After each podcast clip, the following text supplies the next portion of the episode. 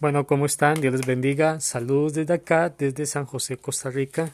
El día de hoy quiero evaluar un tema que me llamó muchísimo la atención, me dejó impactado y me ayuda a dar una respuesta gracias al Señor. A, aunque ya yo tenía la respuesta pensada, me ayuda a dar una respuesta a una persona cristiana que llegó y me dijo que los cristianos en un debate no podíamos utilizar fuentes creyentes ya que las fuentes creyentes no tienden a ser neutrales u objetivas, sino que están influidos por un tema religioso, que los académicos no creyentes, no cristianos, tienden a ser más objetivos o neutrales porque no tienen ese, ese sesgo, según me dijo él. Pero no hay nada más lejano a la realidad. ¿Por qué lo digo? Porque todos los seres humanos tenemos una cosmovisión, Ninguna persona tiene su mente como si fuera una pizarra en blanco. Todos tenemos una cosmovisión, una determinada manera de interpretar nuestras experiencias del mundo y las cosas que vemos constantemente. De manera que tal vez una persona no creyente no tenga una cosmovisión religiosa, pero tiene una cosmovisión no religiosa a través de la cual interpreta las cosas que suceden a su alrededor. Ahora, todos los seres humanos, seamos cristianos o no lo sean, todos los seres humanos tenemos intereses, tenemos sesgos. Todos los seres humanos tenemos alguna clase de motivación a la hora de evaluar algún determinado tema.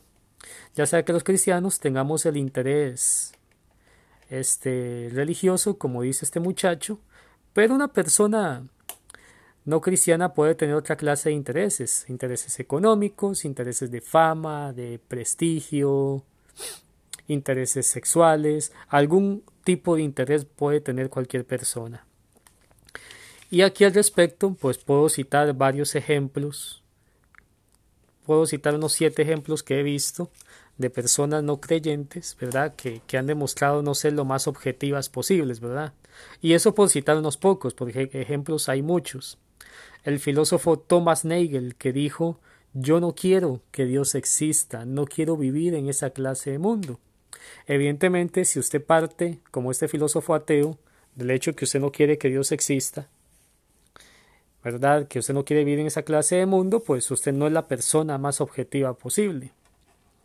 Tenemos un caso en donde una revista tuvo que pedir disculpas y pagar diez mil dólares por censurar una crítica a la teoría de la evolución. Ahí podemos ver cómo también en el ámbito científico no muchas veces se da el tema de la objetividad. Tenemos también un artículo del New York Times que dice revista médica cita investigación de fármacos engañosa.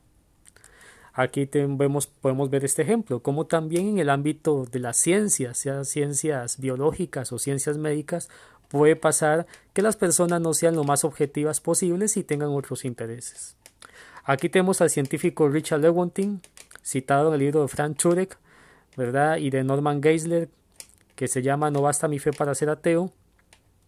Dice este científico que ellos tienen un compromiso previo con el materialismo sin importar lo absurdo que sea porque no quieren que un pie divino se asome por debajo de la puerta. O sea, más claro no canta un gallo, como dice el refrán. Esta persona está diciendo que ellos, por más absurdo que sea, prefieren creer en el materialismo, en la cosmovisión materialista, porque no quieren que Dios se meta en su juego.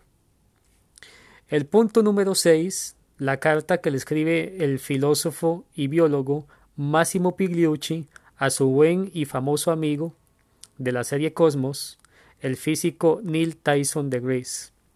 Este científico Neil Tyson de Grace varias veces se ha burlado de la filosofía y Massimo Pigliucci le advierte que ya es como la tercera vez que le llama la atención con respecto a este tema, pero él se sigue burlando de la filosofía, es decir, él no acepta que lo estén refutando. Entonces, ¿Es como la persona más objetiva? Por supuesto que no.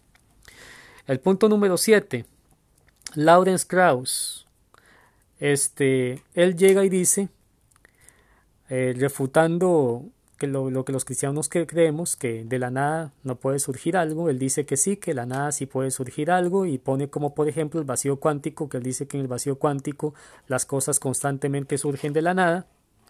Entonces viene este, un erudito, el señor doctor David Albert, ¿verdad? Y le escribe una refutación haciéndole ver que él no está usando correctamente la definición de la palabra nada, no la está aplicando bien en caso de aplicarla al vacío cuántico, y Lawrence Krauss viene y lo llama filósofo estúpido.